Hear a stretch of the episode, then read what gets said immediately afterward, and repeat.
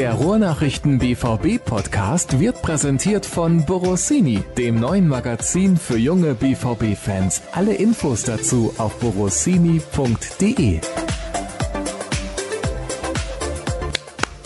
Sehr gut. Dann können wir anfangen. Erstmal hallo und herzlich willkommen.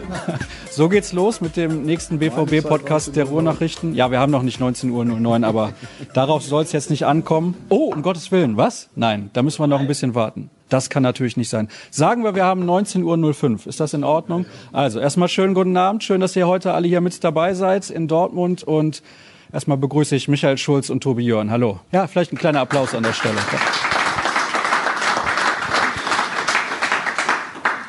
So, den einen, den kennt er und der andere ist Michael Schulz, ehemaliger Profifußballer. Ja, du siehst sehr erholt aus. Wo kommst du denn gerade her? Ja, ich habe wie immer den Sommer auf Ibiza verbracht. Fernab vom Stress, gut erholt und mit freudiger Erwartung auf die äh, beginnende Bundesliga-Saison und habe mir dann die Spiele da reingezogen, also zumindest mal am Fernsehen logischerweise. Ja, das ist immer ganz entspannt, wenn man so in die, in die Serie reinkommt. Ja, das hätte ich auch gerne. Also da muss ich zugeben, das ist schön, wahrscheinlich da im Sommerurlaub ein paar Spiele zu gucken. Hat es dir denn gefallen, was du gesehen hast vom BVB? Es hat mir sehr gefallen und war auch nicht überraschend, das muss man ganz deutlich sagen. Also der BVB hat ja nicht umsonst Meisterschaftsansprüche angemeldet und nicht nur der BVB, eigentlich alle Fans auch, glaube ich, und ich auch, denn die Einkäufe, die sie getätigt haben, sind einfach, also jetzt mal von, von der Vorausschau gesehen, sensationell gewesen. Gerade an den, an den Schwachstellen der letzten Saison wurde massiv gearbeitet. Also insbesondere Mats Hummels, finde ich, ist äh, ein genialer Griff. Also ich kann immer noch nicht verstehen, wie die Bayern den haben gehen lassen, aber gut, das ist deren Problem. Ja, also der ist ja genau der richtige Mann, der äh, hoffentlich für die letztes Jahr viel zu junge Abwehr dann jetzt so ein Ankerpunkt ist, der die Abwehr organisiert, der mit seiner äh, Ausstrahlung und seiner Erfahrung sicherlich da große Akzente setzen wird. Und vor allen Dingen ist er einer, und da haben wir letztes Jahr leider ja ein paar Spielchen gehabt, die entscheidend waren, wo es drauf ankam, wo die ganze Truppe untergegangen ist, insbesondere die Abwehr. Es ist einer, das hat er jetzt schon oft bewiesen, der gerade in diesen wichtigen Spielen, ja, in diesen Hammerspielen, ja, eigentlich immer gute Leistung gezeigt hat, sei es in der Nationalmannschaft oder sei es bei Bayern. Also auf den setze ich also ganz stark. Und die anderen Jungs, die eingekauft worden sind, muss ich auch sagen, also das sind alles erstmal super Typen, finde ich. Ja, also relativ normale Leute. Ich glaube, die verstehen auch, um was es hier geht beim BVB, dass es nicht einfach irgendein Verein ist, sondern dass das hier schon irgendwie, ja, das ist äh, eine Passion. Also das muss man schon irgendwie mitkriegen vom Herzen, was da los ist. Und diesen Eindruck habe ich. Und ja, einen schönen linken Verteidiger haben wir jetzt ja auch, ne, der auch äh, Gas gibt. Der gefällt dir besonders gut. Gefällt mir besonders gut, allein schon wegen des Namens und ja, mit auch noch linker Verteidiger und läuft auch ein bisschen komisch über Brandt brauchen wir auch nicht reden, ne? auch ein total sympathischer Typ äh, und Havard auch. Also, mein Gott, wenn man da jetzt sich das Ziel Meisterschaft anmeldet, wann dann? Und insofern, da es jetzt ja nicht so ein Mega-Umbruch war, war jetzt also diese ersten Ergebnisse jetzt für mich jetzt immer kein großes Wunder. Es waren jetzt auch ja nicht die Gegner, wo man jetzt sagen kann, das sind jetzt irgendwie Messpunkte, wo man sagen kann, wir sind auf dem richtigen Weg. Andererseits ist es natürlich so, auch diese Spiele musst du erstmal gewinnen und zwar auf diese Art und Weise. Ne? Also von daher bin ich mit dem Start sehr zufrieden. Jetzt muss ich mir überlegen, ob ich noch alle Fragen durchkriege, wenn ich merke, dass du immer zwei, drei Minuten antwortest. Tobi, hast du ähnlich lange Antworten für mich heute Abend? Ich versuche mich kürzer zu halten, aber. Ja, mir ähm, sagt das ja keiner. Also ich hätte mich auch kürzer gehalten. Also ich dachte, wir müssen die Zeit irgendwie rumkriegen, aber also ich habe erstmal. Wenn ich kurz antworte, kann ich das auch. Ich habe erstmal gerne zugehört. Alles gut. Ja, sehr gut. Aber hast du eine ähnliche Meinung wie er, also zum Saisonstart, weil über die Neuzugänge und die Mannschaft haben wir ja beim letzten Mal, als wir hier vor Publikum gesessen haben, schon sehr, sehr ausführlich gesprochen. Wie haben dir die ersten beiden Auftritte in der Bundesliga gefallen? Sehr unterschiedlich. Ich gehe mit, dass es auch für mich zwei Pflichtsiege waren. Also es ist ein Aufsteiger, gegen den muss man auch auswärts gewinnen.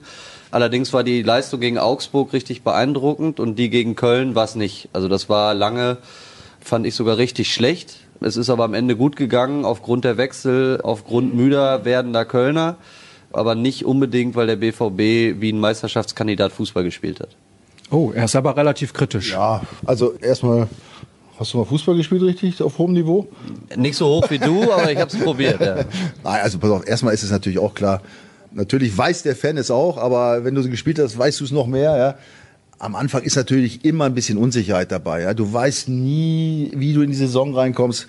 War das Trainingslager gut? Ja, waren die positiven Ergebnisse wirklich positiv? Oft war es so, dass wir, wenn wir schlecht in der Vorbereitung waren, dann erst richtig gut aufgespielt haben, weil man so ein bisschen denkt, oh, man muss mehr Gas geben.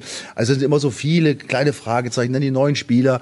Also es sind, es sind ja so Unsicherheiten dabei. Und da muss ich dazu sagen, natürlich war Köln jetzt, das war jetzt kein super Spiel, die haben jetzt nicht auseinandergenommen. Aber Entschuldigung, in Köln zu spielen ist jetzt auch nicht so leicht. Ne? Also die haben da super Fans, auch die haben neuen Trainer, neue Spieler, ja, die haben sich viel vorgenommen, die spielen jetzt ein ganz anderes System wie die Saisons vorher.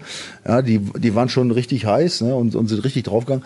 Da musste erstmal die Antwort finden. Ne? Also ich meine, wir können ja jetzt nicht davon ausgehen, auch wenn sie Meister werden wollen, dass sie jetzt jede Mannschaft, weiß ich, mit fünf, sechs Stück nach Hause schicken. Also das wäre jetzt ein bisschen überheblich. Ne? Also die Möglichkeit ist da, aber gewinnen muss am Ende erstmal.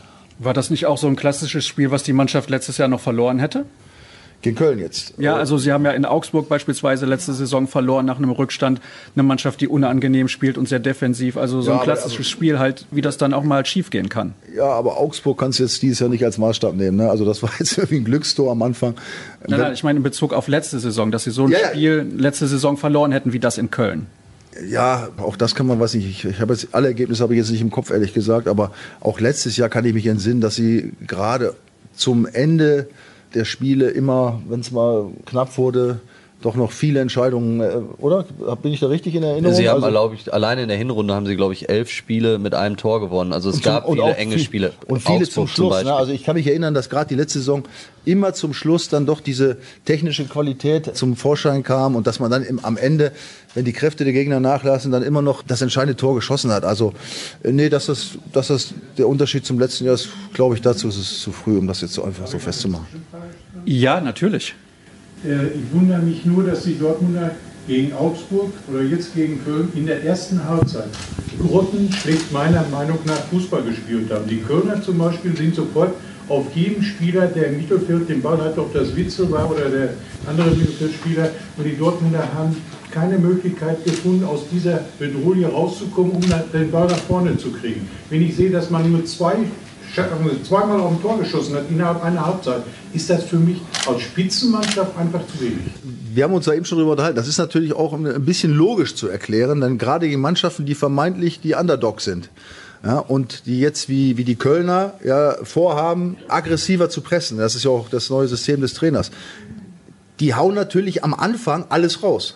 Ja, also du kannst natürlich mit unheimlich viel Einsatz, wenn du diese berühmten 110 Prozent gehst, kannst du dich natürlich gegen die vermeintlich stärkere Mannschaft schon wehren, indem du unfassbar viel Einsatz zeigst. Nur, da geht's natürlich zum Ende des Spiels dann aber auch runter. Ne? Und das ist eben auch der Grund, warum eben so technisch starke Mannschaften oder auch spielerisch starke Mannschaften, taktisch gut ausgebildete Mannschaften wie der BVB dann doch zum Ende hin dann irgendwann die Oberhand bekommen und auch nochmal zuschlagen, auch mit entsprechenden Leuten, die eingewechselt werden und so weiter. Also es ist natürlich auch irgendwie logisch, ne? wenn, wenn eine Mannschaft sagt, so, wir hauen jetzt alles raus, wir, wir schmeißen uns rein, ne? dann, dann ist das natürlich schwer zu spielen. Nur nach 60 Minuten hört es dann auf dem Reinschmeißen, weil die ersten Krämpfe anfangen. Und dann hast du natürlich die Möglichkeit, dann eben, wie gesagt, deine Qualität auszuspielen. Also ich glaube, dass das schon, also ich habe jetzt leider, ich bin Statistikfan, aber das habe ich jetzt noch nicht so überprüft, aber ich glaube, dass das schon sehr häufig vorkommt, dass Underdogs am Anfang recht gut aussehen und dann erst zum Ende zerlegt werden. Also wie gesagt, ich will mich da nicht festlegen, aber ich würde diese Behauptung mal einfach aufstellen jetzt. Kle kleinen Moment, ich komme gleich noch mal rum. Ihr könnt alle noch Fragen stellen. Wir haben das so ein bisschen sortiert, wie wir das dann machen, weil sonst können die Hörer draußen das später dann hinterher nicht hören. Aber das kriegen wir schon noch hin. Tobi, das war ja das, was wir in Köln auch erlebt haben. Der FC hat am Anfang, wie Michael das gerade beschrieben hat, richtig gut dagegen gehalten, sehr physisch gespielt und dann ist der FC halt dann irgendwann müde geworden und Borussia Dortmund hat das Spiel so langsam übernommen. Es war natürlich dann jetzt auch ein bisschen Zufall, dass das in der Phase war, wo Julian Brandt eingewechselt wurde, aber so nach einer Stunde kann der Underdog dann auch eben nicht mehr. Ja, wobei ich schon auch glaube, dass es damit zusammenhing, dass der BVB dann in der zweiten Hälfte schon besser gespielt hat, als es in der ersten gemacht hat. Also ich gehe da durchaus auch ein bisschen beim Hörer mit. Wir haben da eben schon ein bisschen drüber gesprochen. Ich erwarte schon von einer Mannschaft wie Borussia Dortmund, dass man in der Lage ist, bei einem Aufsteiger, der das erste Spiel auch noch verloren hat, erstes Heimspiel und so, besondere Atmosphäre, Flutlicht, 110 Prozent lasse ich alles gelten. Aber ich erwarte dann eben schon, dass man in der Lage ist, dem Gegner auf dem Platz ein bisschen deutlicher zu zeigen, okay, wir sind Borussia Dortmund, wir sind die Spitzenmannschaft, ihr seid der Aufsteiger und den Gegner gar nicht so ins Spiel kommen zu lassen, wie der BVB das mit den Kölnern gemacht hat. Ich glaube, dass das beim BVB viele ähnlich sehen und ich glaube auch, dass der Schritt dahin noch kommen wird, dass man seine Lehren daraus zieht. Was man positiv erwähnen muss, ist, dass man eben in der Lage war, im Laufe des Spiels den Hebel umzulegen. Das klappt ja auch nicht immer. Und du hast es eben gesagt, vielleicht hätte man in der vergangenen Saison so ein Spiel verloren. In dem Fall war es jetzt so, dass man eben auch von außen nochmal reagieren konnte. Man konnte taktisch nochmal umstellen, konnte auch das Risiko ein bisschen erhöhen und war dann eben auch in der Lage, gegen zugegebenermaßen müde werdende Kölner das Spiel dann vollends irgendwie in den Griff zu bekommen und am Ende eben auch noch zwei Tore zu erzwingen. Ich meine, ein Punkt ist auch, wenn man die Statistiken mal liest zum Beispiel, dass Augsburg, also die Spieler von Augsburg gesamt wesentlich mehr Kilometer gelaufen sind als die Dortmunder. Ich glaube über fünf Kilometer mehr. Und selbst die Kölner sind mehr gelaufen als die Dortmunder. Allerdings nicht ganz so viel, aber immerhin ein bisschen mehr. Ja, also das zeigt schon natürlich, dass die mit unheimlichen körperlichen Einsatz spielen, aber der BVB natürlich den Ball besser laufen lässt und gar nicht so viel rennen müssen und doch eine gewisse Ruhe haben. Also wie gesagt, Anfang der Saison, ja, und dann mit gleich, ja, die müssen an die Wand gespielt werden und Aufsteiger. Also da wäre ich jetzt vorsichtig. Ja, die anderen sind auch Profis, die wollen auch gerne mal ein Spiel gewinnen. Also man kann den Meistertitel schon gerne ausloben, aber jedes Spiel muss gespielt werden erstmal und die anderen können auch ein bisschen kicken. Ne? Also das darf man nicht vergessen. Das sind auch ambitionierte Profifußballer, die auch mal gegen BVB gewinnen wollen. Das Stadion gehört dazu. Köln ist dann auch eine, ähnlich wie Dortmund auch schon eine, eine Nummer. Also ich finde, man muss Anfang der Saison nicht ganz so kritisch sein, weil es muss sich doch noch einiges finden. Es sind eben noch neue Spieler dabei. Das Ziel ist anders ausgerufen, ja. Da kommt so diese Ungewissheit, was ich vorhin schon erwähnt habe, so, oh, wie sind wir drauf? Das kommt alles dazu. Also ich sage immer, so nach zehn Spielen, da hast du ungefähr so einen Eindruck, in welche Richtung es wirklich geht. Wie es läuft, hat sich das System gefunden, haben sich die Neuen gefunden, hat man eben genau dieses Problem, was du gerade ansprichst. Wie werde ich am Anfang mit Mannschaften, wie gehe ich mit denen um, die körperlich unheimlich reinhauen, ja? lasse ich die mehr laufen oder gebe ich mehr Druck selber dagegen? Das sind ja Sachen, die muss man erstmal finden. Also ich, also ich wäre nicht so kritisch am Anfang nach zwei Spielen. Jetzt hast du gerade gesagt, man braucht zehn Spiele, um zu sehen, wo es hingeht. Aber das ist ja schon ein Drittel der Saison. Also ich meine, da kann es ja schon in die komplett falsche Richtung laufen. Was kann man denn dann machen, wenn man früh sieht, es funktioniert so nicht, wie man es machen will? Ist dann ein Trainerwechsel eigentlich die einzige Option, weil du kannst die Mannschaft nicht austauschen. Also um Gottes Willen, ich will jetzt nicht irgendwie prognostizieren, dass Lucien Favre bald nicht mehr BVB-Trainer ist, aber du weißt, worauf ich hinaus will. Ja, aber das ist ja so eine Marke. Also der eine sagt sieben Spiele, aber ist ja klar, am Anfang gerade wenn es viele Personalwechsel gegeben hat innerhalb der Mannschaft, ja, oder, oder wenn ein neuer Trainer da ist, oder, also ich beziehe es jetzt nicht auf den BVB, sondern insgesamt, ja, dann diese Aufsteigerrollen und so weiter, die es gibt, ne, da wird immer dann so nach, nach ein, zwei, drei Spielen, wird dann schon immer geschrien, oh, da haben wir ein Problem, und, oh, ja, das ist nicht immer so. Also da gibt es immer noch Möglichkeiten, sich zu finden. Also ich finde, dass man, also wirklich so eine richtige Standortbestimmung irgendwie zwischen sieben und zehn Spielen hat, wo man dann weiß, ist man wirklich so gut drauf im Moment, wie man sich das vorgestellt hat?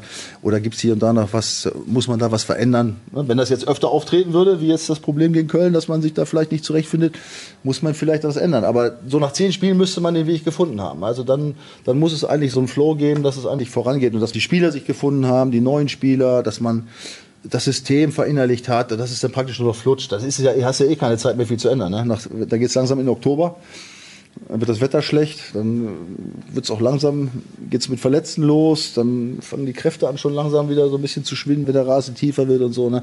Da musst du schon mal ein bisschen rotieren und so weiter. Das sind ja alles so Faktoren, die da heute eine Rolle spielen, die man berücksichtigen muss. Ne? Aber wie gesagt, der Saisonstart ist immer mit ein paar kleinen Fragezeichen behaftet. Das war vor 50 Jahren, vor 30 Jahren und auch vor 20 Jahren und auch heutzutage ist es immer noch so. Man muss sich erstmal finden und nach einer gewissen Zeit, du hast recht, es ist fast ein Drittel der Saison, da muss aber dann aber auch alles klar sein soweit. Ich fasse jetzt die letzten 45 Minuten mal kurz zusammen, deine Antwort. Ja? Also du gibst Note 1,5 für den Saisonstart.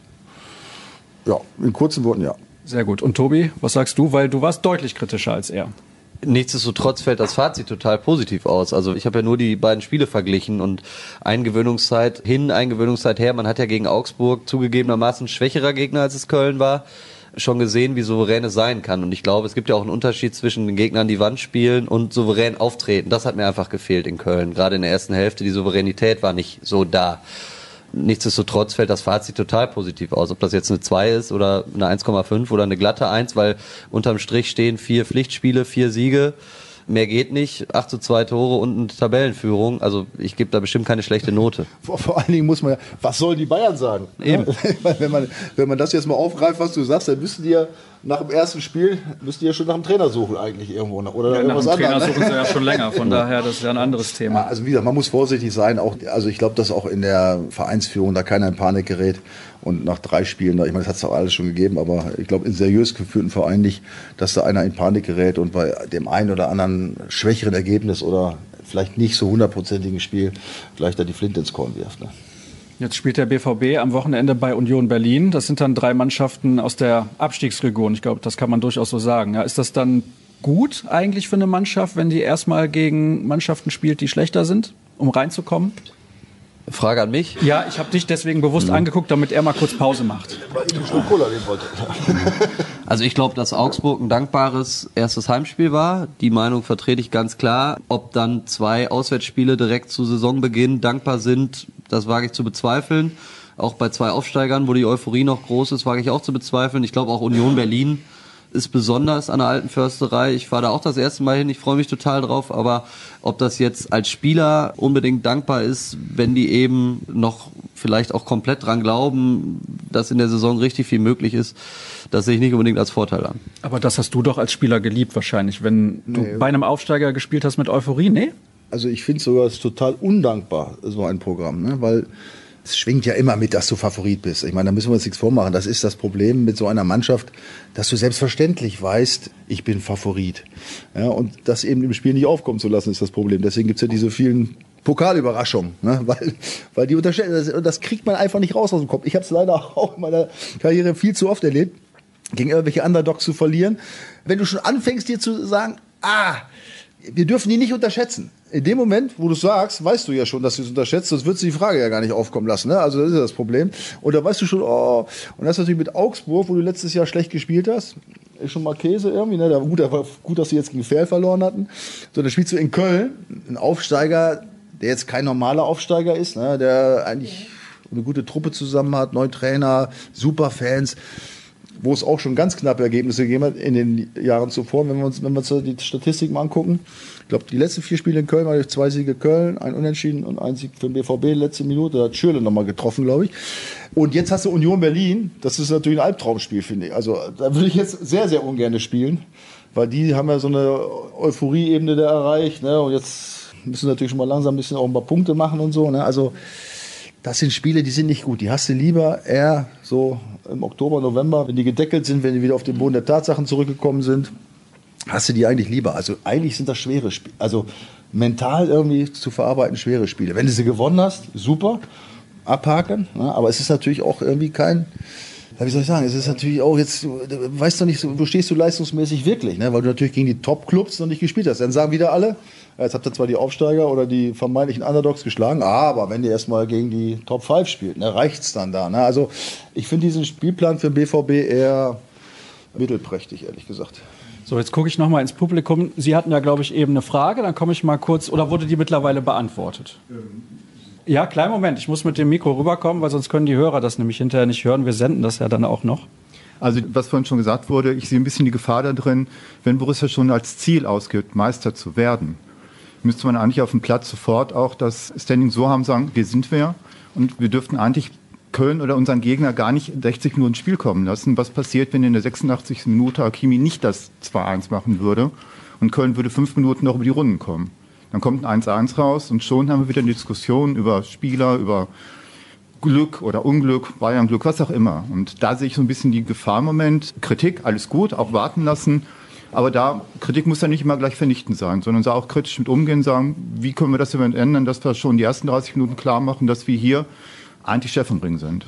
Tobi, sei so nett, entweder du beantwortest die Frage kurz selbst oder hältst ihm das Mikro Ja, hin. ich glaube aber, dass ja genau das intern auch passiert und dass ja auch die Abläufe sind. Also da ist ja jetzt beim BVB keiner, der nach so einem Spiel in Köln sagt, das war jetzt irgendwie das, wo wir die Sterne vom Himmel gespielt haben, sondern Marco Reus hat es nach dem Spiel sehr deutlich formuliert, dass das halt lange nicht gut war. Und ich glaube, dass es schon dann auch ein Warnsignal ist für die Mannschaft, dass wenn man eben nicht von Anfang an 100% Leistung bringt, dass es dann eben kompliziert werden kann gegen egal welchen Gegner in der Bundesliga und dass man da jetzt vielleicht dann auch einen entsprechenden Ansatz hat in dieser Woche, wenn man sich auf Union Berlin vorbereitet, dass man es an der alten Försterei von Anfang an besser macht.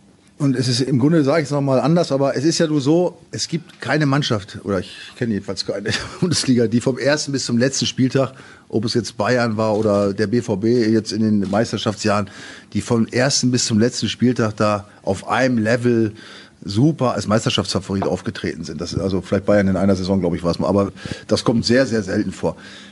Und du hast ja immer Schwächephasen. Ne? Und natürlich, jetzt kommen wir wieder zum Beginn der Saison, du musst dich wieder ein bisschen einspielen, es gibt Fragezeichen. Äh, entscheidend ist der Sieg.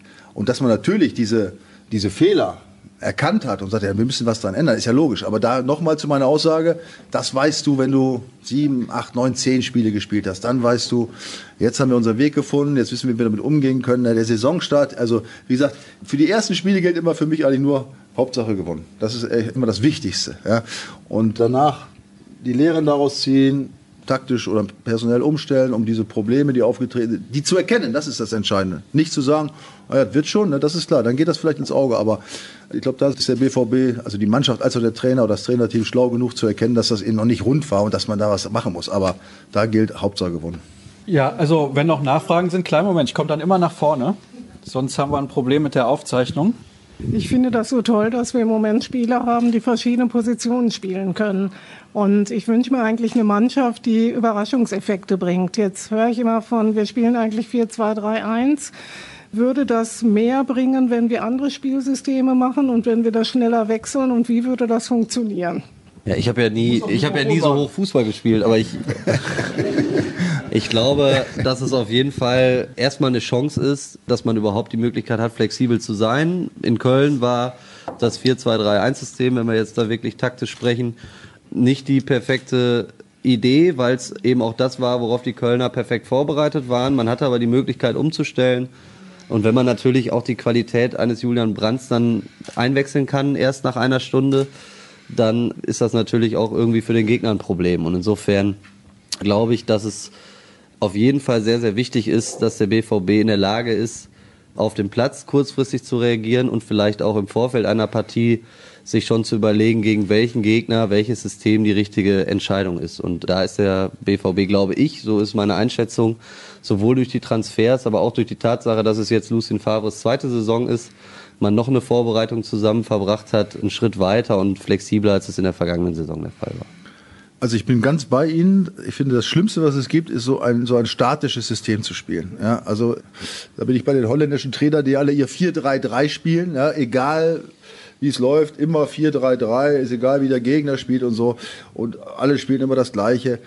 Das halte ich auch für relativ veraltet. Also natürlich ist eine hohe Flexibilität gut, um sich auf den Gegner einzustellen, um, um die Stärken des Gegners zu bekämpfen und natürlich auch, um seine Stärken besser auszuspielen. Das zeichnet eigentlich eine gute Mannschaft und einen guten Trainer aus. Also der jetzt nicht immer nur, immer nur 4-3-3, ja, sondern der guckt, wie ist der Gegner aufgestellt, wo haben die ihre Schwachpunkte, wen kann ich da ideal als Partner zum Beispiel auf der Seite bringen und so. Und da bin ich voll bei dir. Hat der BVB natürlich jetzt mit den, mit den Neuzugängen eine unglaubliche Flexibilität im Defensivbereich, gerade im Mittelfeld, das ist ja heute auch ganz wichtig, da noch zu agieren. Und diese Systeme da, ob das ja jetzt da immer 4, 3, 2, 1, 5 und was, äh, wie sagte Olli Kahn bei der WM mal so schön, jetzt haben sie auf 4, 4, 3 umgestellt. Ne? Also das ist ja auch alles, sind alles nur Zahlen. Am Ende des Tages ist es ja so, was machen die Spieler aus der Situation, wie sind die individuellen Vorgaben des Trainers? Also hinstellen und die Zahlen aufschreiben, da kann ich viel. Entscheidend ist, wie werden die Positionen ausgefüllt und was bezwecke ich vor allen Dingen damit? Und wird dieser, dieser Zweck, dieses Ziel, was ich damit erreichen will, wird das umgesetzt? Ne? Und das ist entscheidend. Und ich glaube, da ist der BVB, da bin ich 100 Prozent bei dir jetzt auf einem, auf einem richtig guten Weg. Und da wird es, glaube ich, oder ich hoffe, dass sie da auch einige Vorteile draus ziehen, diese Saison. Erstmal vielen Dank für die Frage, weil das ist nämlich auch ein Thema, das hat viele Hörer beschäftigt. Und diese Systemfrage, ja, ist auch eine Frage der Philosophie. Lucien Favre ist auch vom Charakter her mehr so ein bisschen vorsichtig, ein bisschen zurückhaltend. Das merkt man auch bei den Pressekonferenzen, da haben wir uns eben vor der Sendung noch drüber unterhalten. Er geht nicht so gerne ins Risiko. Wenn man aber vor der Saison sagt, ja, wir möchten gerne deutscher Meister werden, muss man dann nicht vielleicht auch auf dem Platz ein bisschen mutiger aufstellen, sprich einen Julian Brandt direkt von Anfang an bringen? Was willst du mit zwei Sechsern gegen Augsburg und Köln, wo du weißt, du hast eh die ganze Zeit Ballbesitz? 5-1 und 3-1 gewinnen. Ja gut, das ist natürlich die einfache Antwort. Du hast ja, aber diesmal ein, mehr Zeit. Nein, äh, es, der Erfolg gibt dir recht. Also natürlich ist das eine Philosophiefrage. Ja?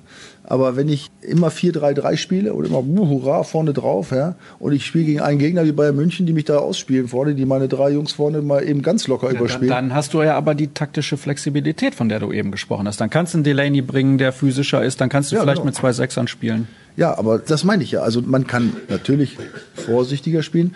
Also eins steht fest. Ich kann eher einfacher ein Tor verhindern, als eins schießen. Also das ist auch logisch irgendwie, ne? Ja, also Tore schießen, Tore schießen ist schwerer.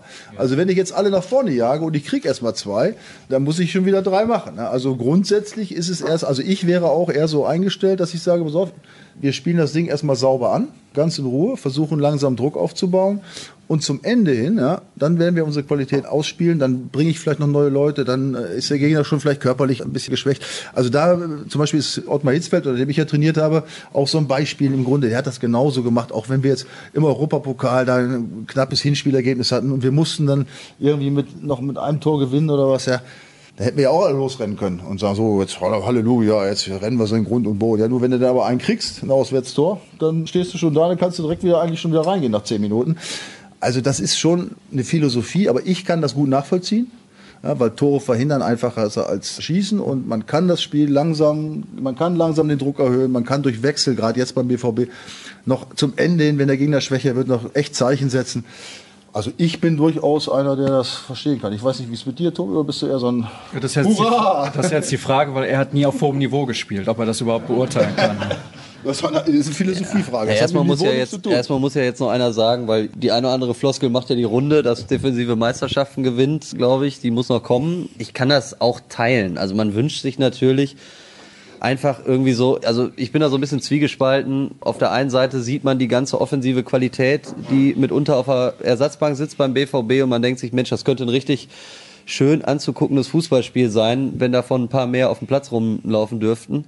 Auf der anderen Seite verstehe ich aber auch jeden Trainer, der sagt, es geht erstmal natürlich darum, defensiv stabil zu sein. Lucien Favre spricht gerne von Balance, spricht gerne von Geduld.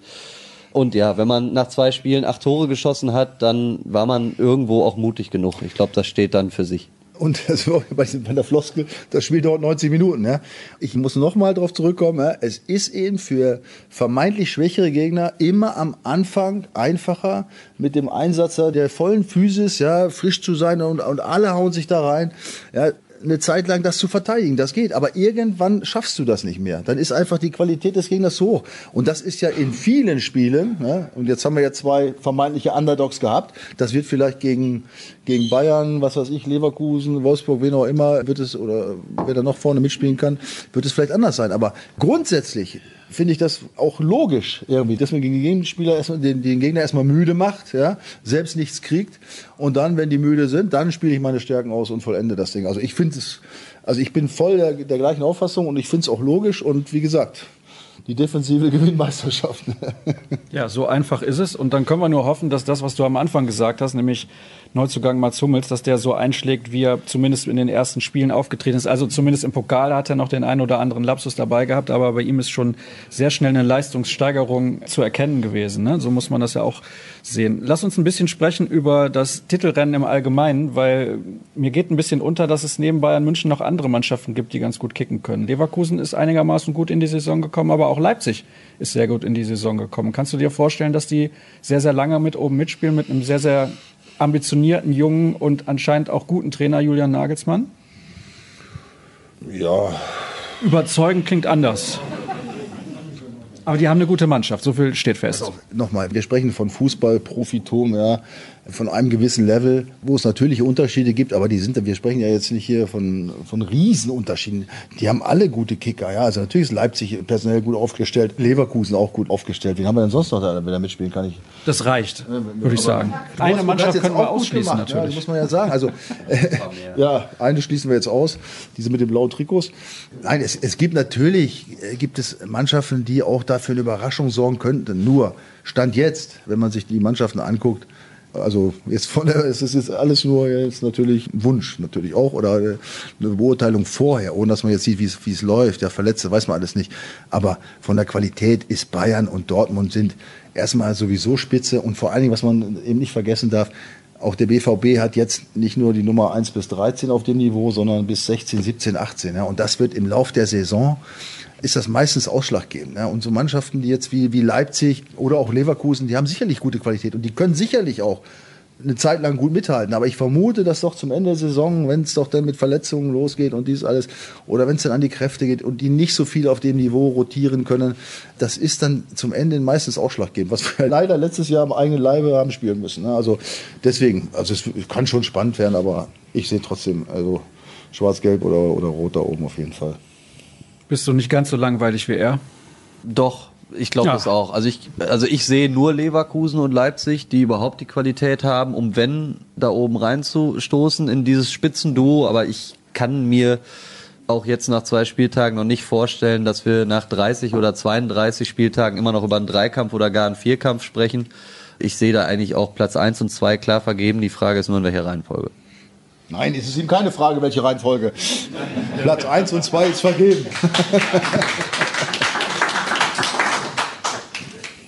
Ja, hier machst du es dir aber auch einfach jetzt mit solchen Aussagen. Ja, aber äh, nein, ich bin der Überzeugung, ganz Ich weiß jetzt auch, was ich tun muss für Applaus, glaube ich. Ja. Ja, was habe ich denn noch so auf meinem Zettel stehen? Saisonstart haben wir besprochen. Ach so, das ist vielleicht auch ganz interessant zu beurteilen aus ehemaliger Spielerperspektive, weil das war früher ganz anders die Handspielregel. Da wurde jetzt schon wieder was verändert. Ich habe jetzt nicht alle Szenen gesehen aus dem Schalke-Spiel gegen die Bayern, aber allein die kurzen Wiederholungen, die ich gesehen habe, lassen vermuten, dass da nicht alles so funktioniert hat, wie es hätte funktionieren sollen. Zum Glück haben sich im Kölner Keller keine Schiedsrichter irgendwelche Speisen bestellt und liefern lassen, aber trotzdem, das kann ja nicht der Sinn der Sache sein, dass das so abläuft, wie es abläuft. Also ich kann die Einstellung des Schalker-Fans nachvollziehen, der jetzt den Schiedsrichter angezeigt hat bei der Polizei. Also ich wäre auch, also, also das ist wirklich unfassbar. Ja, also wer, wer da noch erzählt, die Hand, also ich rede jetzt von diesem Freistoß, der, wo der Mauerspieler ja, die- den Arm nach 20, 30 Zentimeter abgewickelt hat. Wer da- Perisic die Aktion, ne? Was? Perisic die Wer Aktion. da allen Ernstes behauptet, die Hand wäre am Körper. Ja, der muss selber zum Arzt, und zwar zum Augenarzt, weil der hat keine Ahnung. Und dass darüber diskutiert wird und dass dieser Mann im Keller das nicht gesehen habe, das ist für mich unverständlich, ehrlich. Also da kannst du eigentlich tatsächlich nur sagen, da, da ist irgendwas im Spiel. Ne? Ja, aber da reden wir ja über einen Videoschiedsrichter. Das kann ja eine eigene Sendung sein. Ich bin eigentlich Befürworter vom Videoschiedsrichter, möchte ich vorher klar sagen. Aber es gibt Ich nicht, natürlich aber immer wieder Situationen, Szenen, wo das ganze Konstrukt irgendwie ad absurdum geführt. Ich denke auch zum Beispiel an diese Tätigkeit von Kimmich im Supercup gegen Sancho. Die gucken noch mal rein, der tritt ihm mit offener Sohle auf den Fuß und am Ende kommt da irgendwer im Keller zu der Idee, dass das gelb ist. Und dann überträgt man in über 200 Länder und das erste Pflichtspiel der Saison zeigt, der Videoschiedsrichter funktioniert nicht. Und das ist dann einfach ärgerlich, weil es gibt ja genug Situationen, in denen er funktioniert. Ich mache einen Vorschlag. Michael Schulz wird Videoschiedsrichter im Kölner Keller. Nein, weil, ich, weil ich dagegen bin. Ich, bin. ich bin dagegen. Also aus verschiedenen Gründen. Also erstmal, ich weiß nicht, ob wir vor dem Videoschiedsrichter überhaupt so oft über Schiedsrichter diskutiert haben. Da wurde aber, da wurde gesagt, okay, er hat es eben nicht gesehen, Ende. Ne? So, aber jetzt hast du auch noch den Schiedsrichter vor Ort, noch einen vierten hast du da rumrennen, dann hast du im Keller noch ein paar sitzen, die gucken sich's an und kriegen es immer noch nicht auf die Reihe. Die Diskussionen werden ja immer schlimmer, ja, und das ist ja das, was ich sage. Und was mir irgendwie fehlt, ist, weißt du, wenn, wenn Tor war früher, ja, und da war ein Tor, der ist auf den Punkt gezeigt, da war das Tor. Ja, dann hat das Stadion gejubelt. Heute bei jedem Tor ist ja erstmal still im Stadion, da hat immer geguckt, ob da irgendeiner den Arm hochreißt. Ne? Also auch diese Diskussion früher, Handspiel, ne? ja, mit Absicht und ohne Absicht. Ich- Also ich fand, dass das irgendwie einfacher war. Tut mir leid, wenn ich das so sage. Ich fand das einfacher. Ja, da hast du ja gesehen, wenn, wenn einer so gemacht hat, da, und der Ball kam, dann ist es Absicht. Ne? Und wenn er sich weggedreht hat, dann hat er halt gegen den Arm gekriegt, dann war es halt keine Absicht. Also das fand ich logischer als das, was da heute alles. Also ich, ehrlich gesagt, ich weiß gar nicht, was die da alles ab Schulter und noch tiefer und das ist nicht angelegt. Also ich weiß nicht, ob die, ich, ich also ich, wie merkst, ich bin schwer erregt bei dem Thema. Mich kotzt das an, ehrlich Kannst du gesagt. dich heute Abend noch berühren innerhalb weiß, dieser Sendung? Mich, mich kotzt das an, ehrlich, diese Diskussion. Also wenn es da eine klare Linie gäbe und das würde vernünftig entschieden und diese Kellerleute würden sich dann zu Wort melden. Und ich meine, da, da kann man ja sagen, es müsste doch eigentlich, kann das doch nicht so schwer sein, aber ja, tut mir leid. Diese Kellerleute finde ich schön. Finde Ja. ich gut. die ja gar nicht mehr im Keller sitzen, das kommt doch dazu. Ja. Ja, natürlich. Kleinen Moment, lassen Sie mich eben zu Ihnen kommen. Dann ist das wieder einfacher für unsere Aufnahme.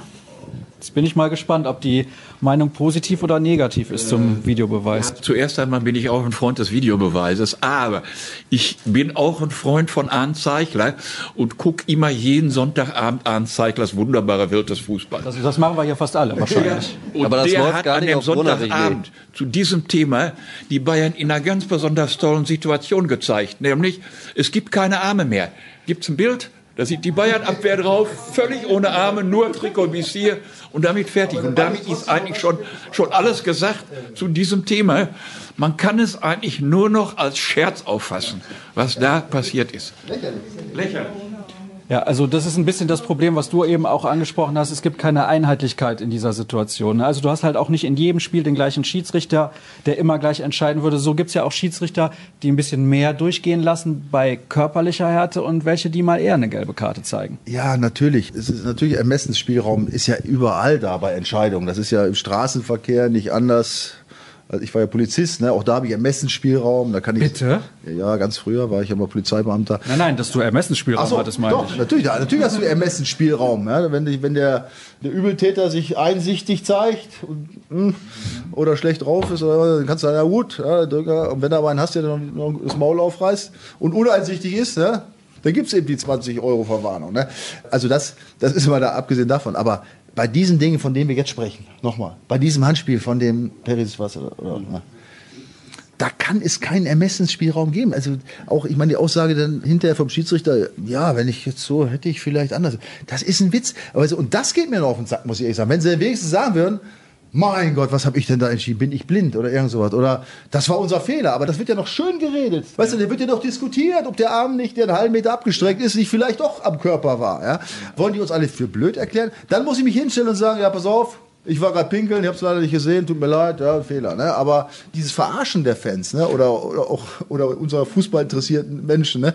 das finde ich so übel. Ne? Da muss man auch mal sagen, pass auf, das war jetzt blöd, Ende. Ja? Und dann, dann ist vielleicht auch mehr Ruhe. Aber dieses Rausreden und oh, dieses Schönreden und vielleicht ist er doch angelegt gewesen. Oh, ne, danke. Tobi, dir geht auch was durch den Kopf zu dem Thema. Sag's bitte. Na, ich habe nur gedacht, das ist das Schöne, wenn man nicht so hoch Fußball gespielt hat. Also Kommunikation mit Schiedsrichtern ist ja auf jeder Ebene irgendwie ein Faktor und das wird auch nicht leichter niederklassig. nee, das stimmt.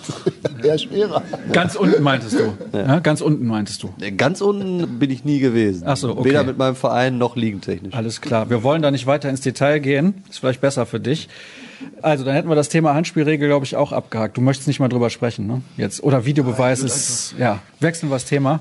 Ja, man merkt übrigens auch Tumult eben im Publikum, als ich schon Handspielregel gesagt habe. Also, mein lieber Mann, das ist tatsächlich ein Thema, das die Fußballmassen bewegt und da scheint es auch keine im Ansatz einheitlichen Meinungen zu geben.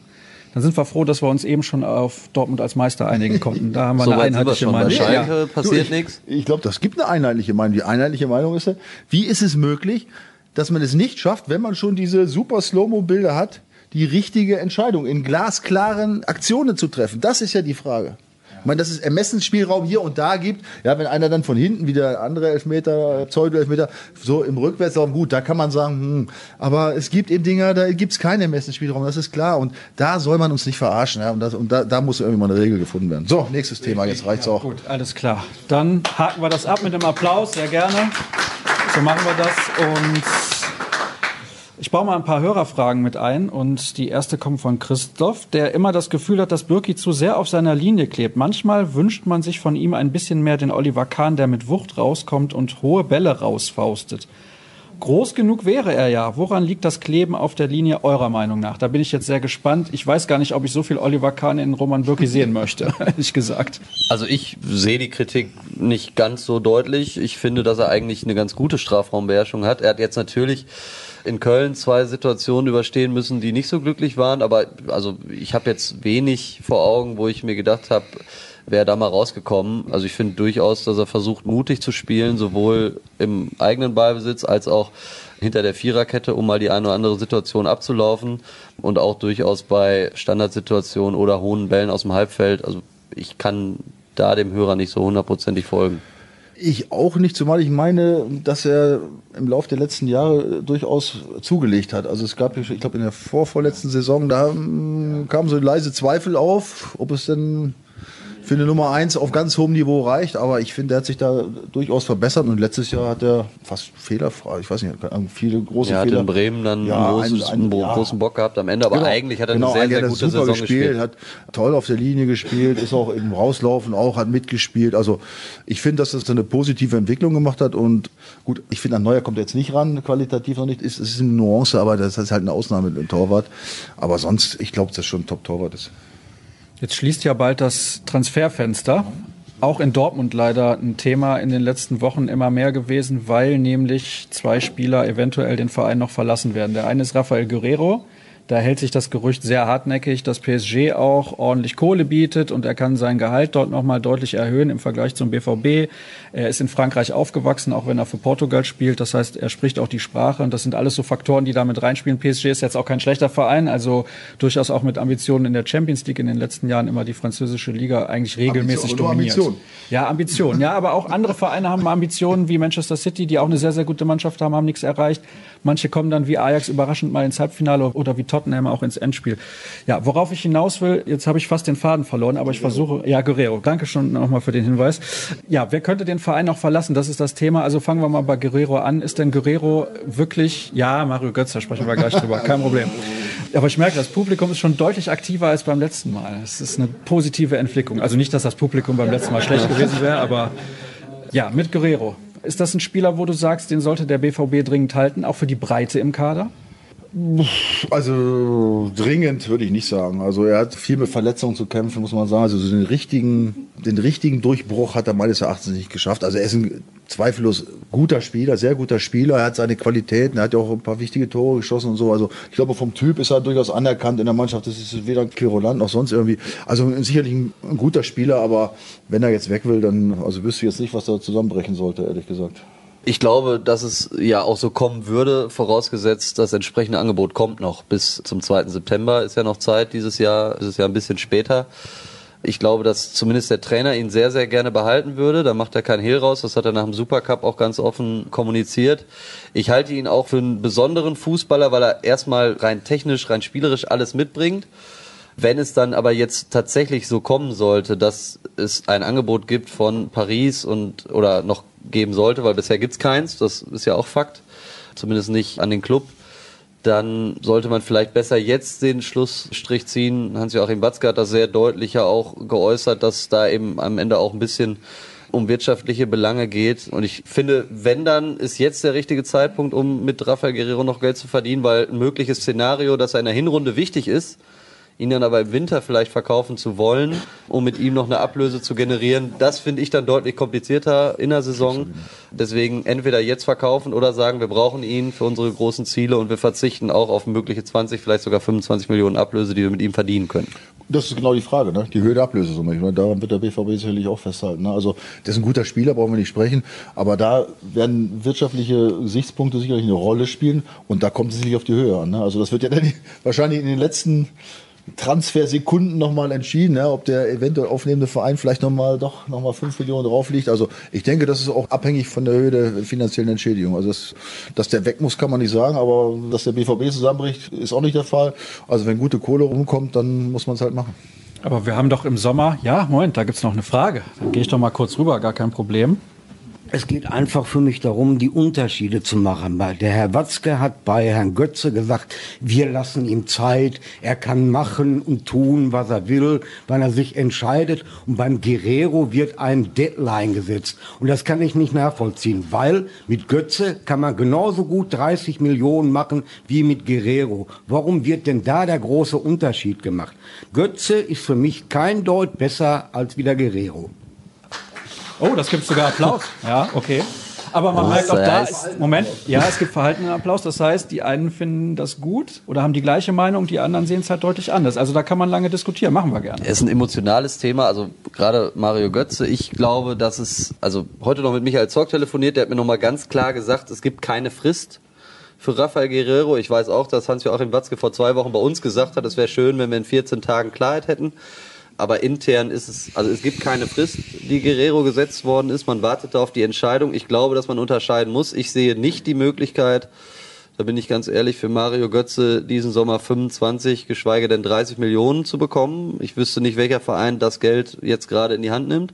Bei Rafael Guerrero ist, glaube ich, ein anderer Markt da und es ist eben auch ein weniger emotionales Thema. Also den Götze, den Rückkehrer, der dann auch noch krank war, jetzt zu verkaufen, ist dann nochmal was anderes, als wenn Mario Götze am Ende derjenige ist, der sagt, mir reicht das Gehalt nicht, das Borussia Dortmund mir bietet. Da kommt man dann auch ein bisschen anders aus der Nummer raus und ich glaube, dass das nicht zu unterschätzen ist. Also, ich habe jetzt eben schon mal angedeutet, es geht auch ein bisschen um die Breite des Kaders. Wenn Sie jetzt sagen, wir verkaufen Guerrero und wir behalten Götze, ja, gehen wir mal von diesem Szenario aus, dann verlieren Sie aber wieder einen Spieler auch für die Außenbahn. Und im Sommer hieß es, ja, wir haben jetzt Brand gekauft, der kann auf dem Flügel spielen, auch wenn es nicht seine perfekte Position ist. Wir haben Hazard gekauft und Jetzt sind wir im Kader viel, viel breiter aufgestellt. Aber wenn du jetzt Guerrero wieder abgibst, Pulisic ist ja auch noch weggegangen, dann bist du eigentlich in der gleichen Situation wie im Jahr davor. Ja, also bei Guerrero ist es nun mal so, dass er ja recht viel verletzt war, das muss man wirklich sagen. Also das ist ja auch mal so ein Punkt beim Spieler. Ne? Also die, ja, wobei es jetzt eben schon so war, sorry, wenn ich kurz reingehe, ja. dass eigentlich er sich stabilisiert hat unter Favre. Also er hat ja ein gutes Jahr gespielt. Er hatte natürlich ein richtiges Seuchenjahr, dieses Jahr Bosch Stöger.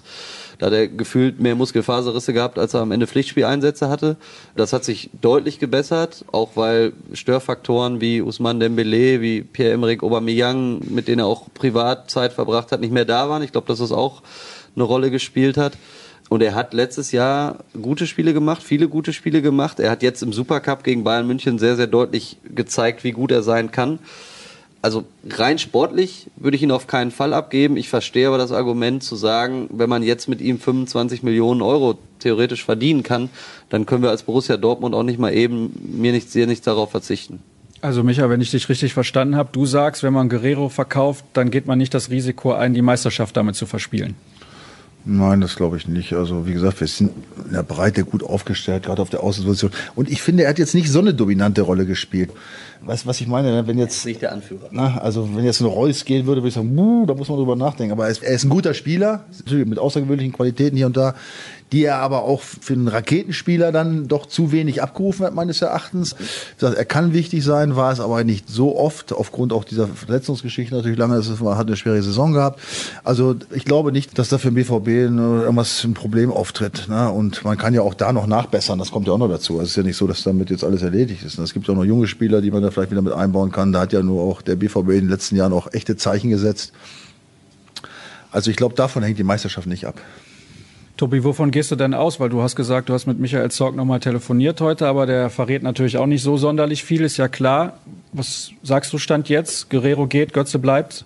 Also Götze bleibt, da lege ich mich fest, da bin ich sicher. Ich kann mir nicht vorstellen, dass das jetzt im Sommer noch zu einer Trennung kommt, frühestens im Winter. Und da ist der Fall dann auch, was eine mögliche Wintertrennung angeht, glaube ich, anders gelagert, als es bei Guerrero ist, wie ich es eben skizziert habe man sieht, dass Mario Götze nach einer sehr, sehr guten Rückrunde, die er gespielt hat, trotzdem jetzt im Moment hinten anstehen muss bei der Konkurrenz, die er hat, sowohl auf der Stürmerposition, Paco Alcázar ist fitter, Paco Alcázar trifft und jetzt eben auch als Startelfspieler. Und im Zentrum ist mit einem Julian Brandt auf dem Flügel mit Torgan Hazard, Marco Reus sowieso gesetzt. Das ist verdammt schwierig im Moment, da in die Mannschaft zu kommen was, um auf das Gespräch auch mit Michael Zorg zurückzukommen, im Moment einfach der Fall ist, dass der BVB sich nicht in die Karten schauen lassen will. Das kann ich nachvollziehen. Wir haben noch eine knappe Woche bis Transferschluss, dass man da nicht unbedingt mit der Presse spricht und alles erzählt. Da habe ich sogar tatsächlich dann auch vollstes Verständnis für, auch wenn wir es natürlich gerne anders Ich finde es unmöglich, ehrlich gesagt. Ja. ja. Ich weiß nicht, und das ist aber jetzt rein spekulativ, inwiefern es dann tatsächlich auch so sein kann, dass ein möglicher Neymar-Transfer aus Paris, wenn er richtig geldfrei wird, halt nochmal so den Stein ins Rollen bringen kann.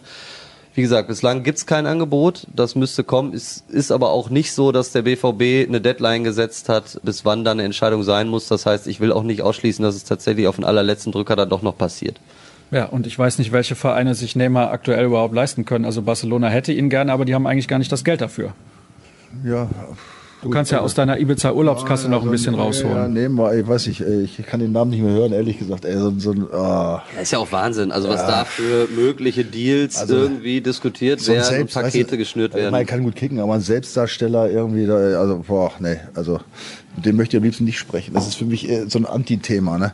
Und Götze könnte es auch werden, wenn das alles stimmt, was man liest. Ne? Also also ich glaube zum Beispiel auch nicht, dass der Markt so groß ist für Mario Götze. Ich meine, das ist, man muss mal eins sehen der Fußball hat sich in den letzten Jahren erheblich geändert. Ja? Und er ist jetzt keiner, der über eine mega Schnelligkeit verfügt. Ne?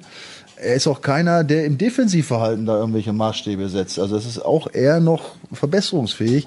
Er hat natürlich Qualitäten im engen Raum und der Ballbearbeitung natürlich und Abschluss, natürlich hat er Qualitäten, aber so sehr gefragt im modernen, ich sag mal jetzt im ultramodernen Fußball bei den Top-Clubs ist das nicht. Und da musst du natürlich erstmal einen finden, sagen wir mal, in der unteren Ebene, der dann einen nimmt, der jetzt dann doch diese lange Leidenszeit dahinter sich hatte, da weiß man noch nicht, ist er jetzt, was war da überhaupt, ist das alles erledigt? Naja, das letzte Jahr hat er, also hat er gut bis sehr gut gespielt, sehr, sehr gut habe ich ihn jetzt nicht gesehen, aber mhm. es natürlich hat er einen riesen Schritt gemacht und war wichtig für die Mannschaft.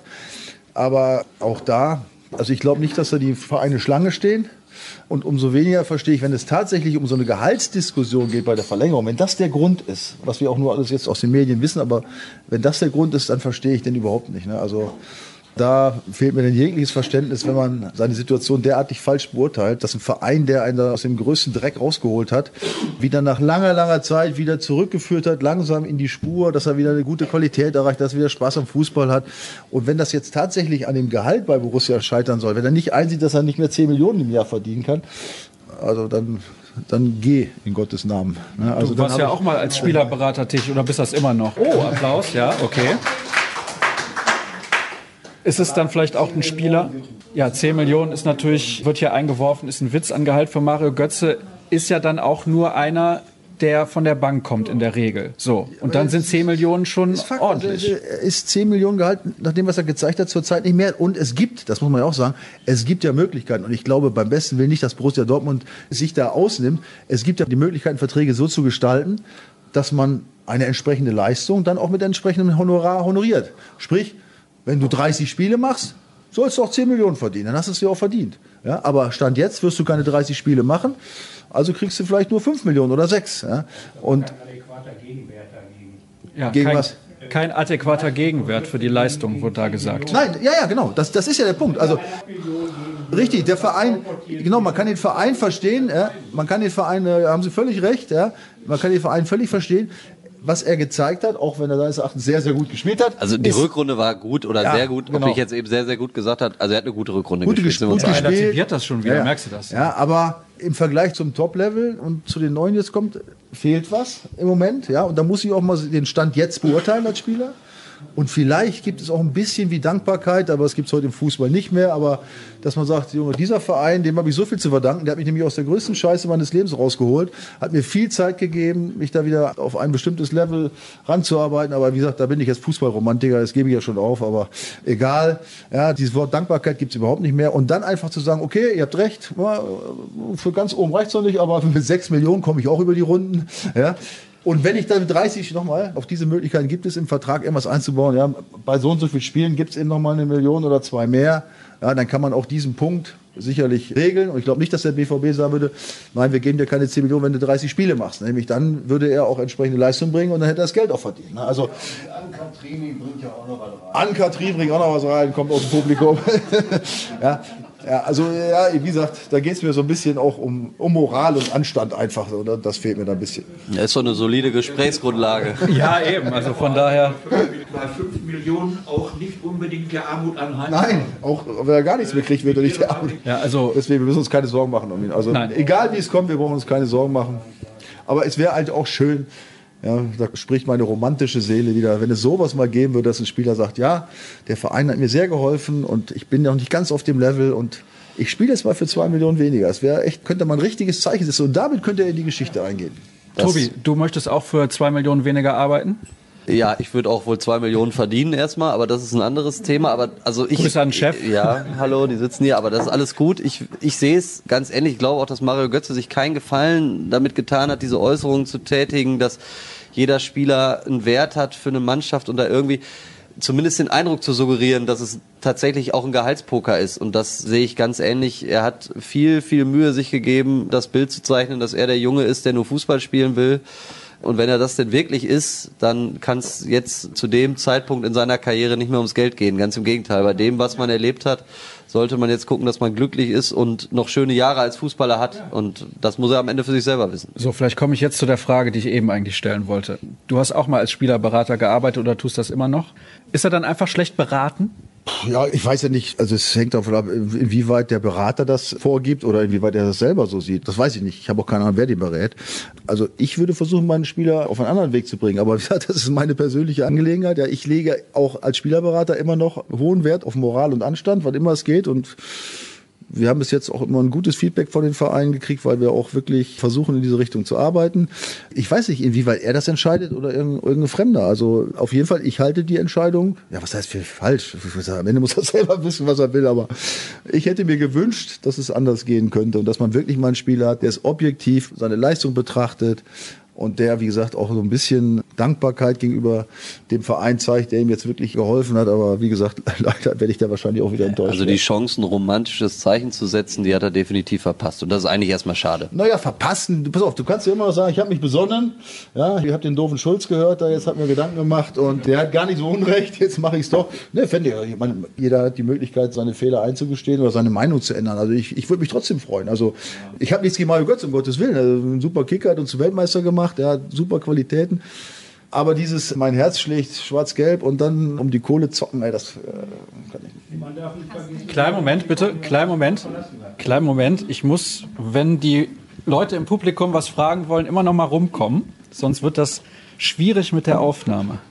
Gerne aber jetzt dann nochmal. Ja, ich bin mit Herrn Schulz völlig deckungsgleich. Ich bin auch noch so ein Romantiker, wo ich sagen würde, sowas, man müsste eigentlich dem Verein danken, wie er einem geholfen hat. Ne? Und man darf ja auch eins nicht vergessen. In was für einer Nacht- und Nebelaktion hat er den BVB verlassen, vor dem Spiel gegen Real Madrid damals. War meiner Ansicht nach ein Fehler, ihn zurückzuholen. Bin ich ganz ehrlich. Also, wenn das natürlich so weitergeht mit Mario Götze und am Ende es auf diesen kompletten Gehaltspoker hinausläuft, wie wir das jetzt eigentlich schon seit ein paar Minuten zu viel vielleicht schon auch besprochen haben, dann endet das auf jeden Fall nicht gut. Ich glaube, so können wir das festhalten. Jetzt wechseln wir wieder das Thema, damit wir uns auf ein das paar Hörerfragen. Ja, was erfreuliches mal. Fandest du das jetzt so? Nein, nein, okay, alles klar.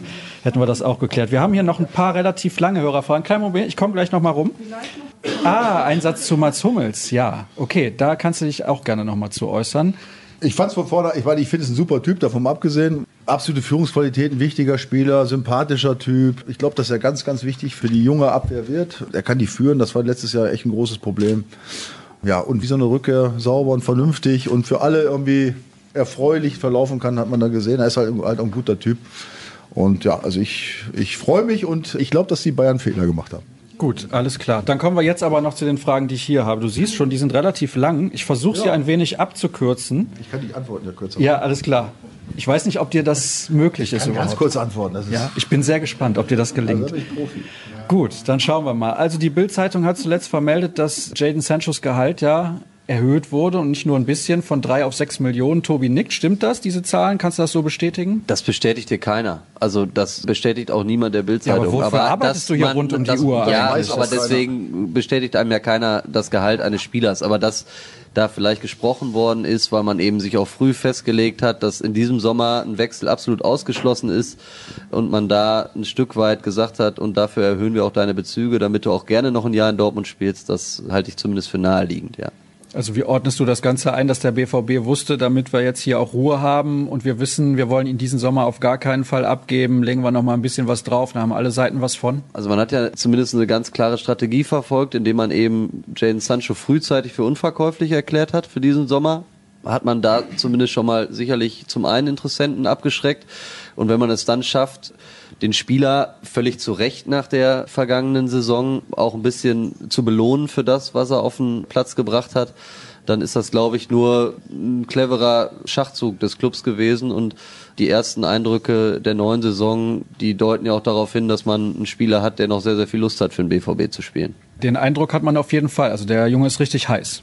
Ja, ich finde auch super. Außergewöhnliche Qualität, eine Spielfreude guter Junge. Aber 6 Millionen finde ich jetzt wieder im Vergleich zu Götze schon wieder fast zu wenig, ehrlich gesagt, von dem, was der so zeigt. Ne? Also das ist ja schon. Das ist ja mal eine Frage, wo, wo kommt der Spieler her? Also Mario Götze hat bei Bayern München auch in diesen Regionen verdient und Jadon Sancho ist mit 17 gekommen und war froh, als er irgendwann einen Profivertrag unterschrieben hat, der ihm drei Millionen gebracht hat. Und der nächste Vertrag von Jadon Sancho, ich glaube, da sind wir uns einig, der ist dann besser dotiert als der von Mario Götze. Da können wir schwer von ausgehen. Hast du noch eine leise Resthoffnung, obwohl du ja eben gesagt hast, Fußballromantik, das läuft ja nicht mehr, dass Jaden Sancho noch fünf Jahre hier spielt? Oh, die Hoffnung, die Hoffnung stirbt zuletzt.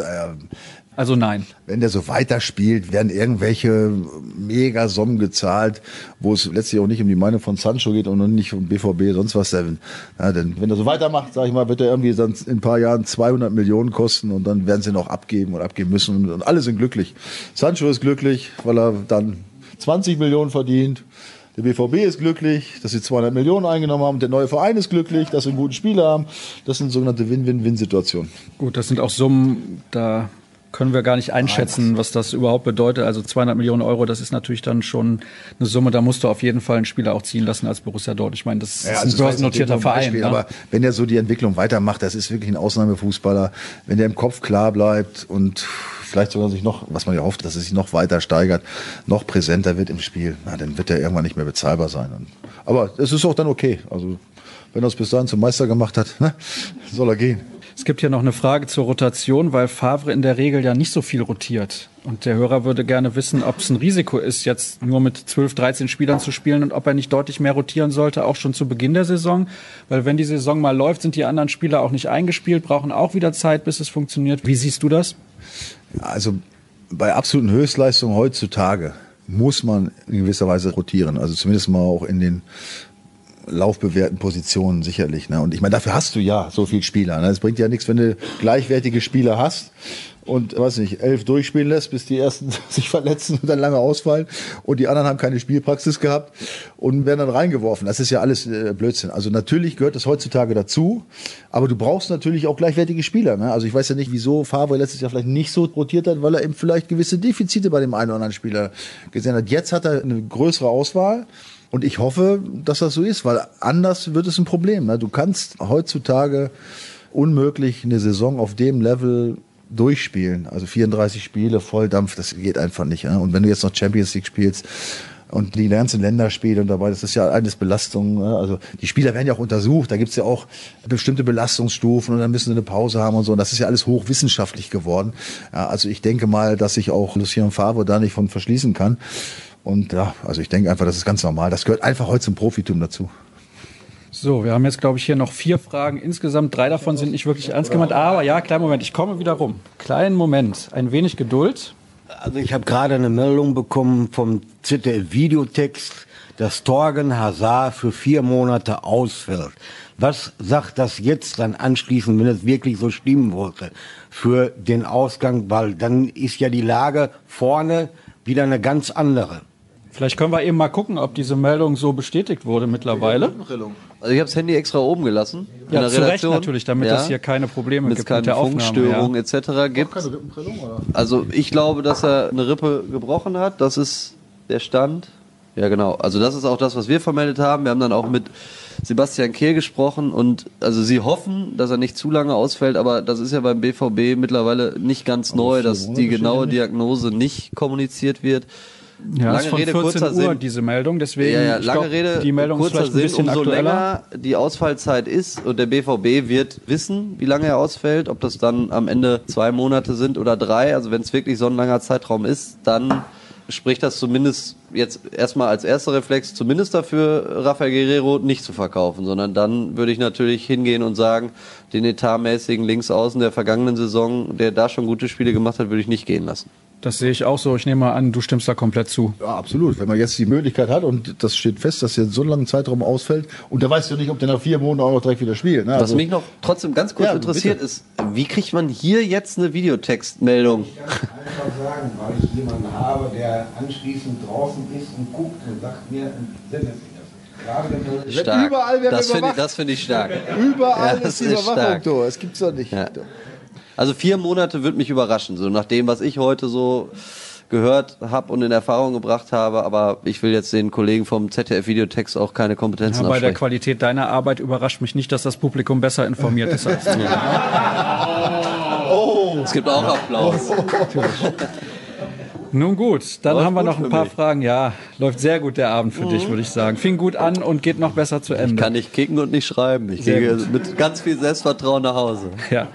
Gut, dann gab es noch eine Frage zu der gelben Karte von Piszek am Freitag in Köln. Das war wohl, weil er zu früh wieder auf den Platz gekommen ist, um das Er nochmal kurz von zu der klären. Äh, falschen Stelle wieder auf den Platz. Also er ist von Hintertor zurück auf den Platz gegangen, obwohl der Schiedsrichter so eine Armbewegung gemacht hat, die man so deuten konnte, so nach dem Motto, darfst wieder drauf.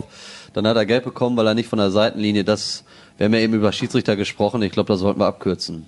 Dann die nächste Frage. Es gibt noch ja, Ermessensspielraum, genau. Apropos Ermessensspielraum, ich weiß nicht, ob du das mitbekommen hast. Die neue Freundin von Roman Bürki ist mit dem E-Scooter irgendwo hergefahren, wo sie das nicht machen durfte, hat die Verkehrsregeln gebrochen. Da hättest du wahrscheinlich aber nicht Verwarngeld genommen, sondern direkt den Führerschein einkassiert. Ja. Wenn man da nicht fahren darf. Vielleicht bist du aber auch einfach nur froh, dass du noch nicht Polizist warst oder jetzt kein Ja, Polizist das- mehr bist, das wo. E-Scooter Ja, unterwegs sind. Ja, das stimmt. War das Ja, eine Frage, oder? ja, das war hier eine Frage von einem Hörer, von Florian. Und er hat auch noch eine Frage, wie häufig gehst du noch zum Friseur eigentlich? Selten. selten, sehr selten. Ja, so drei, vier Mal im Jahr schon. Okay, immerhin. Und geht dir eigentlich bei den Schulzrufen im Stadion ein bisschen das Herz auf, weil du hast ja jetzt einen Namensnachfolger nach vielen, vielen Jahren, der übrigens ja auch, wie du das am Anfang angedeutet hast, mehr oder weniger deine Position spielt, auch einen Linksfuß und so weiter. Ja, tatsächlich. Also das Herzchen geht mir tatsächlich auf, wenn ich dann im Hintergrund, ich habe es ja jetzt, wie gesagt, bis jetzt nur im Fernsehen betrachten können, weil ich ja im Ausland war. Aber es geht mir tatsächlich ein bisschen das Herzchen auf, wenn der Nico Schulz am Ball ist und dann da dieses uh, durchs Stadion geht. Ja, also ja, da ist doch dann schon, sagen wir mal, na, nach so vielen Jahren, dass man sich dann noch erinnert, das tut schon gut, ja.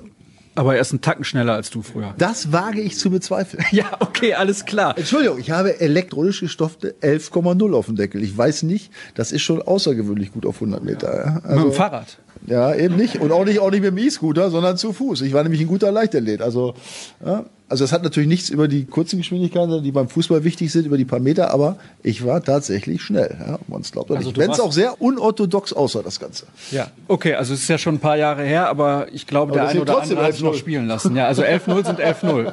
Gut, ich meine, das Spielfeld ist 104 Meter lang, du warst auf 100 Meter, 11 Sekunden, konntest du eigentlich nie gebrauchen. Normal so können wir es ja, stimmt, zusammenfassen. Alles klar.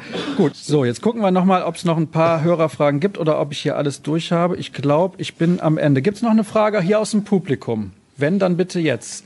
Aber erstmal melden, dann komme ich nämlich wieder rum. Ja, tausend Fragen. Wir müssen langsam zum Ende kommen. Keine, es ist jetzt keine sportliche Frage, sondern an Michael Schulz eine Frage. Er war ja früher Polizeibeamter. Ist er denn immer noch beurlaubt oder ist er aus dem ganzen Polizeidienst raus? Kleinen Moment, bitte einmal das Mikro dann. Nee, also zu meiner Zeit gab es das beamtenrechtlich noch gar nicht. Also ich musste sowieso vom ersten Tag an kündigen. Damals wurde auf Innenministerebene zwischen, weil ich ja nach Kaiserslautern ging, Rheinland-Pfalz, Niedersachsen war CDU, da wurde ja irgendwie auf Innenministerebene da so ein was beschlossen und ich kriegte eine Wiedereinstellungsgarantie unter bestimmten Voraussetzungen. Aber Beurlaubung gab es noch nicht. Also ich musste kündigen, hatte dieser Wiedereinstellungsgarantie ein paar Jahre und danach dann nicht mehr. Habe aber heute noch guten Kontakt zu alten Kollegen, muss ich dazu sagen. Ja. Ja, wenn die Tickets brauchen wahrscheinlich, ne? Nix, wenn die Ticket brauchen, freundschaftlichen Kontakt. Natürlich. Also wir haben ja nun sehr viel auch in der Anfangsphase über die beiden sogenannten kleinen oder schwachen Gegner gesprochen. Ich muss also eines sagen, ich habe das Spiel gegen Augsburg bei uns in der Fußballstammkneipe gesehen. Und mir fiel besonders auf, dass der BVB dieses Mal bei Ballverlusten sofort hinterherhing. Sofort wurde versucht, den Ball wieder zu erobern. Es wurde dann, wenn der Gegner Augsburg den Ball hatte und den Ball führte, kamen gleich zwei Borussen, um den einzukesseln, um den einzuengen und sonst was alles, was man früher in der vergangenen Saison eigentlich kaum gesehen hat. Da stand der Abwehrspieler 20 Meter von dem Gegner entfernt und hat also dann irgendwelchen Bällen nachgeguckt. Also da hat sich aus meiner Sicht heraus doch eine ganze Menge geändert. Da muss ich jetzt leider widersprechen. Also das war eigentlich letztes Jahr auch schon Ziel. Also gerade am Anfang, als der Favre loslegte, da haben die schon ziemlich aggressiv vorne angegriffen. Also und Doppeln ist heutzutage ist ja Standard. Ja, vielleicht habe ich auch nicht alle gesehen.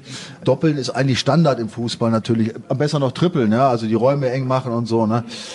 Was soll ich dazu jetzt sagen? Vielleicht habe ich nicht alle Spiele gesehen. Also auf jeden Fall weiß ich ganz sicher, dass das letztes Jahr auch schon Ziel war und dass sie das ganz gut umgesetzt haben. In der meisten Zeit. Außer, als sie die zehn Punkte da wieder aufgegeben haben. Da wurde das sehr vernachlässigt. Da gebe ich Ihnen jetzt wieder recht.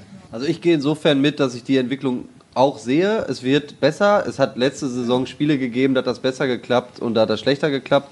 Es war aber jetzt zumindest auch im Trainingslager sehr auffällig in den Testspielen, dass tatsächlich nach Ballverlust quasi der Ballgewinn zeitnäher stattgefunden hat, als es teilweise in der vergangenen Saison der Fall war. Da kommt noch was hinzu, dieses Elende immer zwischen links und rechts in dem Raum zwischen Mittellinie und Strafraum immer hin und her zu spielen, ohne irgendwann mal so den Zug aufs Tor zu kriegen. Ballbesitz 85 Prozent, Schüsse auf Die Zeit sind vorbei. Ja, wir haben ja eben so Schlagworte wie Balance und Geduld irgendwie thematisiert. Das ist was, was dem Trainer sehr, sehr wichtig ist. Das kann auch mal langweilig aussehen. Ich verstehe dann immer den Fußballfachmann, der sagt, das gehört zum Spiel dazu und jetzt kann man noch mal kurz die Floskel einstreuen, dass man keine Gegentore kassiert, solange man den Ball hat und solche Geschichten. Aber es ist natürlich manchmal irgendwie will man ja auch auf der Tribüne oder vorm Fernseher ein Spiel sehen, wo es irgendwie zur Sache geht. Das ist dann nicht immer unbedingt Gegenstand dieser Taktik. Das hat einen taktischen Zweck, durchaus manchmal. Wenn man nämlich schnell von rechts nach links ein paar Mal hin und her spielt, muss der Gegner immer mit verschieben. Und nach drei, vier Mal verschiebt er vielleicht nicht mehr so. Und in diesem Moment muss man abwarten. Und wenn man dann den richtigen kriegt, hat man auf der Seite mehr Platz. Also das sieht vielleicht eine Zeit lang mal ein bisschen doof aus, hat aber im Grunde aber auch ein bisschen taktische Gründe. Weil einfach nur rüberspielen oder vorne, wenn da alles zugedeckt ist, macht auch keinen Sinn. Ne? Und wenn ich, wie gesagt, möglichst schnell die Seite ein paar Mal hin und her wechsle, es müssen sich ja dann immer wieder welche freilaufen. Es werden ja immer wieder neue Verteidigungssituationen in den Räumen geschaffen. Und dann muss man den richtigen Moment erkennen, wann irgendwas frei ist, wann einer keine Lust mehr hat, nach dem dritten Wechsel mitzulaufen. Und dann wird die Seite belegt. Also es hat durchaus auch, da steckt auch durchaus was hinter. Ja, ich glaube, entscheidend ist ja vor allen Dingen, dass es mit Tempo stattfindet Ja, genau, und dass das die Passschärfe entsprechend ist. Wenn das Ganze in so eine Lethargie Genau, verfällt, dann dann bringt's bringt's nichts. nichts. Und jetzt hat Tobi quasi mit seinen letzten Worten nochmal einen guten Eindruck gemacht. Ich finde, das ist der passende Augenblick, um die Sendung hiermit zu beenden. Also ich sage herzlichen Dank an das Publikum hier bei uns in der Lounge. Sehr aktives Publikum. Ja, sehr aktives Publikum, Was teilweise gibt's da zu lachen? tumultartige Szenen da auch bei manchen Themen. Also vielen herzlichen Dank nochmal. Ich hoffe, alle hatten einen schönen Abend und das war's für die heutige Ausgabe. Nächste Woche hören wir uns dann wieder. Dankeschön. Tschüss.